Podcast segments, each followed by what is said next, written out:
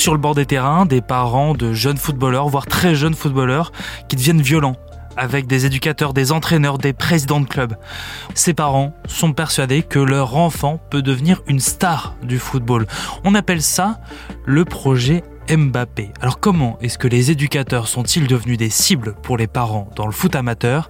On pose la question à Nicolas Paolorsi, je suis journaliste à RMC Sport. Des parents qui râlent euh, le long des terrains de foot, le long des mains courantes, euh, ça existe depuis toujours. Ce qui est un peu plus inquiétant, c'est qu'on recense euh, de plus en plus d'agressions, de menaces, d'insultes envers des éducateurs, surtout dans les petites catégories. Moins de 9 ans, des fois moins de 7 ans, où on voit certains parents manifester leur mécontentement auprès des entraîneurs parce que leur enfant ne joue pas, ou certains éducateurs reçoivent des, des messages, se font harceler, hein, clairement, à 23 heures euh, ou minuit passé, avec des, des requêtes de parents sur les séances euh, qui sont pas au niveau, sur euh, les choix pendant les matchs, les choix de, de coaching. Donc, donc voilà, ça c'est vraiment une des dérives qu'on voit ces, ces dernières années. Ça s'est accentué ces deux, trois dernières saisons.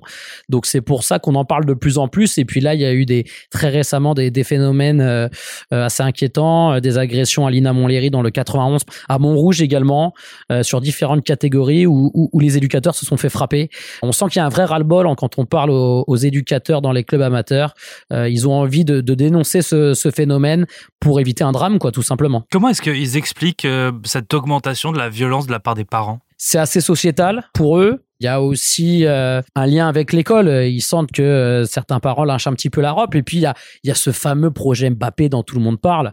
C'est euh, un enfant qui arrive très vite au très très haut niveau, encadré par sa famille. Sauf que des Mbappé, il y en a qu'un.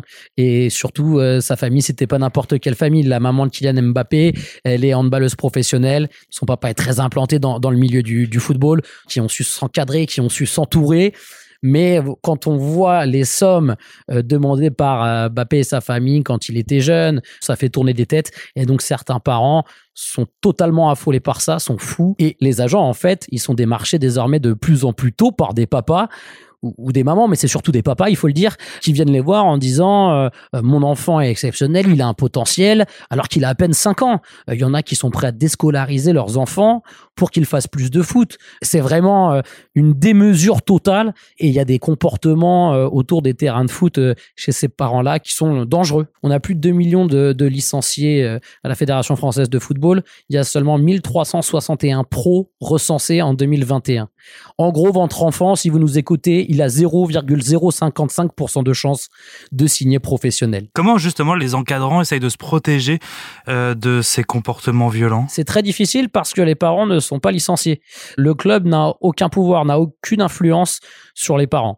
Nous, on est allé interroger Eric Borghini, qui est le président de la Ligue Méditerranée et qui siège au comité exécutif de, de la Fédération française de football. Lui, il incite les clubs amateurs et les entraîneurs à porter plainte. C'est important d'aller porter plainte. Il dit que la fédération euh, française se portera partie civile dans tous ces dossiers-là. Mais sinon, à part de la pédagogie, à part essayer de faire des réunions pour échanger avec les, les parents, c'est très compliqué. C'est très compliqué d'avoir de l'influence sur ces comportements-là. Merci d'avoir écouté ce nouvel épisode de la Question Info. Tous les jours, de nouvelles questions et de nouvelles réponses. Alors, n'hésitez pas à vous abonner si cet épisode vous a plu. Nous sommes sur toutes les plateformes d'écoute, sur le site et l'application de BFM TV. À bientôt.